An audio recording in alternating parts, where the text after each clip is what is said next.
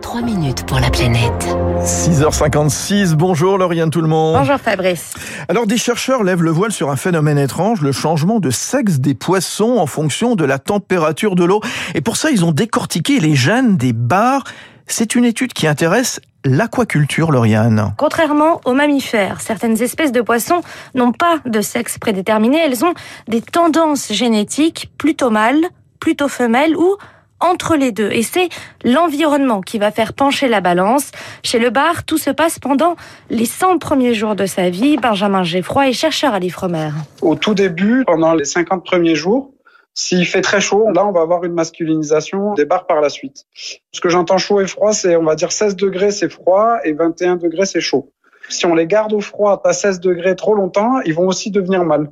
Donc en fait, ils ont besoin quand même d'une période de froid au début et ensuite d'une augmentation de la température pour pouvoir devenir femelles. Des mauvaises températures et c'est plus de stress pour le bar, mâle ou femelle. C'est une question de survie, selon le chercheur en génétique François Allal. L'énergie qui est demandée aux poissons pour euh, fabriquer des œufs est bien supérieure à celle que le poisson va devoir mettre en œuvre pour fabriquer des spermatozoïdes. Donc euh, c'est un pari par défaut de se dire bah finalement bon je suis un petit poisson, peut-être je suis dans un environnement pas très favorable, tant pis, je vais essayer de devenir un mâle, ça me donnera quand même peut-être une petite chance de me reproduire même si j'en suis pas certain. Ou au contraire, je suis un poisson un peu plus gros, j'ai plus de chance parce que je suis dans un environnement un peu plus favorable, même si ça va me prendre un petit peu plus d'énergie, ça va me prendre un petit peu plus de temps, je vais prendre le pari de devenir une femelle. Mais le but dans l'aquaculture, c'est justement d'obtenir plus de femelles parce qu'elles deviennent 30% plus grosses que les mâles et rapportent donc plus à la vente. Benjamin Geffroy.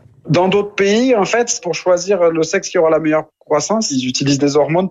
Nous, en Europe, c'est interdit. Et donc, du coup, on essaie quand même de trouver des solutions pour pouvoir aider les producteurs, les aider à fournir des protocoles assez appliqués pour qu'ensuite eux ils peuvent les utiliser pour dire bon ben là tel acheteur veut m'acheter des petites larves qui vont être plutôt femelles ou plutôt mâles voilà le protocole de température qu'il faut leur mettre pour avoir plus de mâles ou de femelles quoi. Au-delà de l'aquaculture, les chercheurs s'interrogent désormais aux bars sauvages et aux conséquences du dérèglement climatique qui réchauffe les océans. François Halal. Pour le bar sauvage, a priori, on peut s'attendre à ce que l'effet du changement climatique puisse avoir un impact plus important sur ces populations sauvages. Naturellement, les poissons vont avoir tendance à être équilibrés.